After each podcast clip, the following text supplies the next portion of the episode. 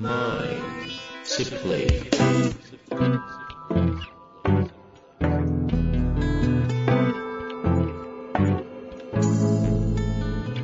にちは、遠藤和樹です。秋山城賢治の経営者のマインドサプリ。秋山先生、よろしくお願いします。はい。よろしくお願いします。さあ、ということで、今週も行きたいと思いますが、なんか最近は、登壇が多い印象かあなー、そうですね。ですよねそうで。すね。割と多いですね。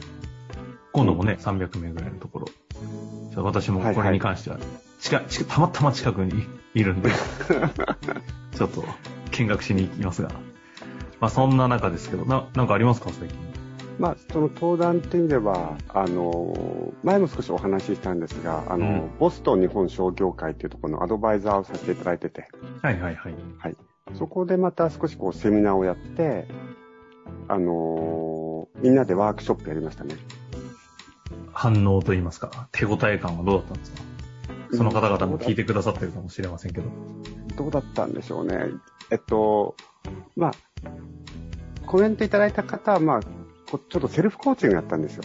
ほで、セルフコーチングのやり方をこう皆さんにお伝えして、じゃあ私が問いかけるので一緒にやりましょうみたいな。そういった意味では、あの、初めてセルフコーチングやった方がいるので、ちょっと面白かったんじゃないでしょうかね。う。うん。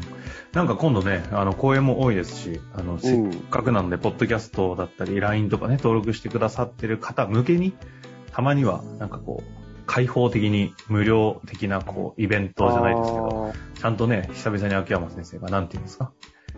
今これだけコーチング業界注目されてる流れもありますし、うん改めて自分に向き合うってどういうことなのかとか、コーチングってどういうふうに使うべきなのかとか、なんかその辺のね、か業界課題の話もあるんで、ぜひ話したいなと思うんで。すね。ありますね。まあ、6、おっ7しゃるおっ月。しゃる通り、このコーチングが割とそう盛んになってきたからこそ、こう、うまく活用していただきたいとか、逆にここは注意してほしいなみたいなのがあるので、それはもうお伝えできたらいいですね。まあ、番組でもそのあたりね、あの、随時お伝えしていきたいともいう問題意識もあるので、やっていきたいと思いますが、今日ははい。ちょっと質問多いんで、はい。えー、ちょっとやっていきたいなと思います。本日のご質問。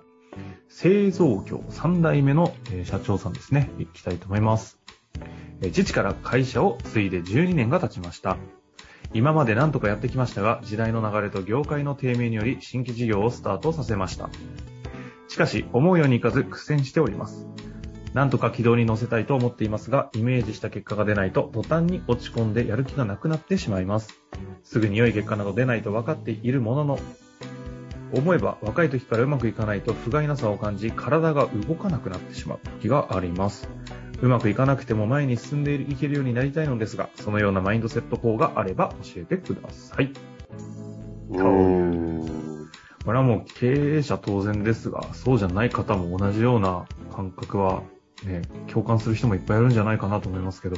そうですよね。で、まあ、この方は3代目で、で、そして次いで12年ってすごい頑張ってますよね。うん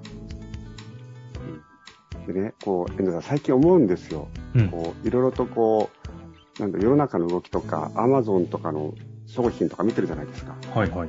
最近、なんかこう、すごいこう、顕著になってきたのは、なんかこう、しんどくなってきて、こう、なかなか突破するのが難しくなってきたからこそ、今流行ってるものがですね、私の感覚的に、なんかこう、これさえあれば大丈夫みたいな広告って最近増えてると思いません？ああ、まあ昔からね、なんかあの、煽り系広告ってそうですけど、なんかこう、答えがないからこそそ、これで大丈夫みたいなのは目につく印象、確かにあるかもしれないですね。うんうんコンビニに宗教系の雑誌が増え始めるっていうのはまさに物語っていなるなとほ。ど。ね、なんかこう、これさえあれば大丈夫とか、これさえあれば OK とかね。やっぱ、あの、そういうふうな気持ちになっちゃいますよね。うんうんで、あの、でも私たちって分かってるんですよ。大切なこととか重要なことほど簡単に手は、簡単に手を入れ、なんていうの、簡単に手に入れちゃダメだってこと。うん。おう無無意識にってことですか？えっと、つまり大切なこと、重要なことが簡単に手に入ってしまうってことはですよ。それ簡単に手放せちゃうってことじゃないですか。うんう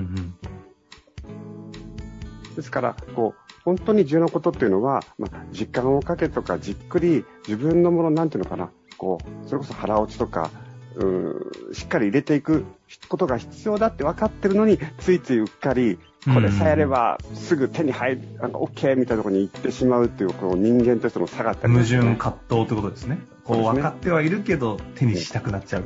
そうそうそうそう。あーという意味で、体の健康は大事だと思うけど、つい夜になると酒を飲みたくなっちゃうから、そのそれの超低次元のやつじゃないですか。それの言った意味でね、この方が今求めてるのは、うまくいかなくても前に進んでるようになりたいのですがってあるじゃないですか。はいはいはい。でそのようなメンマインドセットを教えてくださいと。うん。えということは、この方はうまくいかなくても前に進めるマインドを手に入れれば頑張れると思ってるわけですよね。ああ、なるほど。確かに。なので私のそういうことになりますね私。の回答はそのようなマインドセットがあれば教えてくださいということなので、ないです。ああ、そういうこと？いやいや、なるほど。マインドセットのプロが言う、そんなマインドセットはないと。あえて、あえてうん。うん。で、えっと、まあ、それと、あの、身も蓋もないので、うんうんここでは今回はですね、この中で、あの、この方の場合は、不甲斐なさを感じてるとかポイントだと思うんですよね。うん。ほうほうほう。つまり、あの、うまくいかないから諦めちゃうとか嫌になっちゃうというよりは、不甲斐なく感じちゃうってあるので、そこにこう、少しフォーカスしたいなと思ったんですよ。うんうんうんで、やっぱありますよね。なんかこう、うまくいかないと、ああ、なんで俺ってできないんだろうという。で今回の場合は、えっ、と、想像なんですけどもね、いわゆる、この、ちょっとしたこう、罪悪関係だと思うんですよ。罪悪感？うん。自分が12年、あ、3代目で継いで12年と。うんうん。やっぱりそこで何とかしなくちゃいけないと。で、新規事業をスタートさせたと。で思うようにいかない、苦戦してると。そうすると、なんでうまくいかないんだって自分のことをダメ出しするパターンとして、不甲斐なさというのは罪悪感に近いんですね。うんうんうん。まあ、なのでこの不甲斐なさとか罪悪感というところを見ていくといいと思うんですよ。うん。見るっていうのはどう見るまずでも罪悪感だ。この不甲斐なさは罪悪感に近いっていうのをまず認識するのうん超重要ですよね。そうですね。で、その上で、その上で、ですから、この方のポイント、課題は、その不甲斐なさとか罪悪感から抜け出せばいいわけですよ。うん。だからうまくいかない。なんでダメなんだ。俺はそういう資格がないんだとかって思っちゃう。そこから抜け出すことが重要なんですね。はいはいはい。じゃあ、いつものようにどうやって罪悪感を感じるかっていう、その罪悪感のセット、3点セットってのがあるんですよ。ちょっとめちゃくちゃ手に、さっき言ってるところと矛盾してないですか？何ですか？簡単に手に入りそうですね、3点。これができれば、この3つが手に入れば。あ、不甲斐なさが。そうですね。そうですよね。あのよく言うじゃないですか。えっと、簡単っていう時には、イージーという意味と、シンプルという言葉の2つ言葉があるって聞いたことある。はいはいはい。だから、これ私が言うのは、シンプルですが、イージーとは言いません。あ、OK です、OK です。イージーじゃないシンプルな3つなんですね。じゃあもしかしたら超重たい3つかもしれないと。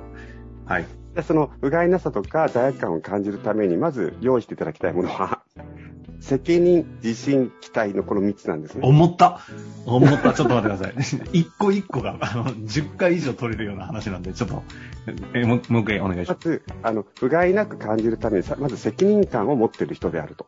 す。はい。次、あと自分だったらどうにかできるんだな、じゃないかという自信もある人。うん。そして、えっと、みんなからの期待に応えたいなと、この3つがスタートなんです。期待に応えたいですか？はい。?3 つですから、この方は多分、なんとかこの会社をしなくちゃ、立て直さなくちゃいけない責任感もあるし、新規事業を立ち上げたということは、ちょっとした自信もあるんです、ちゃんと。あとは、みんなから期待されてる、それに応えたいという気持ちがある。うん。これがスタートですよね。うんうんうん。そしてやってみたら当然うまくいかないと。うん失敗したと。でこの失敗に対してこの3つが形を変えていっちゃうんです。はいはいはい。責任が後悔に変わるんです。あ、自分はどうしてこういう選択をしたんだろうかという。うん。例えば、あ、事業承継しなかった方が良かったのかなとか、もしくは、この新規事業をやると決めた自分に対する判断の後悔。次、自信が無能に変わっちゃうんです。自分ができると思ったのに、あれ？俺能力なかったんだみたいな。次、期待が迷惑に変わっちゃうんです。期待に応えたいと思ったのにみんなに迷惑かけてるじゃんと。あ、そっちですね。ああ。ですから、スタートは責任感があり、自信もあったり、期待に応えたいと思ってる人ゆえに、うまくいかないと、それが自分の判断への後悔、うん。能力への無能さ、みんなに迷惑をかけてしまってるんじゃないかという、この3つが揃うと、めでたく不甲斐なさと罪悪感を感じることができると。ああ、なるほど。構造としての、なんだメメカニズムに近いんですかね。罪悪感を生んでしまう。ですから、えっと、こういうふうに、あ、自分は、まずですね、この方は、あ、自分は責任感をちゃんと感じてくれ、自信持って期待に応えたいと思っていた。だけども、うまくいかなかったから、後悔に変わり、無能に感じてしまい、迷惑かけてしまってるんじゃないかなと思ってるということをまず認識認識してほしいんですよ。はいはいはい。あの、うん。すごい大事なポイントだと思いますし、これだけでも一旦十分なような話をしてくださっていると思うので、あんまり安易に、じゃあこれやって、はい、ステップで、はい、終了という回にしするのもちょっと違うかなと思いながらなので、もし必要であれば、これに対してね、またぜひご質問いただいた上で、うん一緒になってこう番組を通して解決できたらなと思ったりもするんですけど、はい。その上で、責任、自信、期待に応えたいが逆に後悔、無能、迷惑に切り替わることによってうん罪悪感になってしまうというのを知った上で、なんか、あんまり細かくではなくて、一歩、じゃあ次のアクションとして、思考としてどうすべきかみたいな意味で言うと、はい。どうなんですか？一つだけです。はい。えっと、成功の意図を変えてくだあさい。はい。はい。成功の意図を変える。成功の意図を変える。つまり今、この人は新規事業を成功させることによって、その目的があるはずなんですよ。目標とか。うんうん。それが生きるためなのか、自分の能力アップなのためなのか、えっ、と、仲間のためなのか。それを自分の成功の意図を書き出して、その成功の意図よりも上位の成功の意図を持ってくるんですね。例えば、会社の存続のためだとするならば、それよりも一つ上位の意図を持ってくるしかないんです。うんうんうん。例えば本当に心から顧客のためとか、あとは、えっと、なんか、それこそなんか、未来の地域の良くするんだでもいいですけども、より大きなものに持ってくるんですよ、一つで、成功の意図が変わると、あ、僕はそこに向かって新規事業をやってる、やってるんだと。そうすると、失敗が単なる、えっと、情報になるんです。うんうんうん。あることをしたらこうなったと。あ、なるほど。こういうことやったらこういうふうになっちゃうんだ。なるほどね。じゃあ次はどうするんだっていうふうに前に進めるようになるので、今こそまさに成功の意図を変えるタイミングだと思います。なるほどですね。ま、なんていうんですか、この、もっとメメタなのか、うん、こう、一つ、一つで次元が高いのか、上というのか、はい。そこの目標、アウトか目的みたいなところをセットしていく。で、上げすぎちゃうとまた大変になっちゃうので、世界平和みたいな。そうそうそう。上げすぎないように。ですから、生きるためだった人は、えっ、と、会社の存続のため、会社の存続のためだった人は、えっ、と、会社が次のステージに行くためとか、会社のステージ行く、次のステージ行くためだったら、なんかこう、本当に心から顧客のためみたいな、一個、その成功の意図を、こう、メタを一個上げていただくと、随分変わってくると思います。なるほどですね。今回、不甲斐なさというキーワードが罪悪感なんじゃないか。そしてその罪悪感が生まれるのは3つの要素から成り立っていて、じゃあこれに対してどうするのか、メタで考えるっていうところの話をね、一連でいただきましたので、本来だとこの話5回ぐらいに分けてもいいんじゃないかぐらい濃かったので、ぜひもう一度ちょっと聞き直していただくのもいいかなと思いますが、はいま。たこれにあ、なんかね、具体的な質問ありましたら、ぜひお寄せいただけると、共に成長していけるんじゃないかなと思って嬉しく思っております。終わりましょうか。はい。ありがとうございました。はい。ありがとうございました。本日の番組はいかがでしたか？番組では秋山城賢治への質問を受け付けております。ウェブ検索で秋山城と入力し、検索結果に出てくるオフィシャルウェブサイトにアクセス。その中のポッドキャストのバナーから質問フォームにご入力ください。また、オフィシャルウェブサイトでは無料メルマガも配信中です。ぜひ遊びに来てくださいね。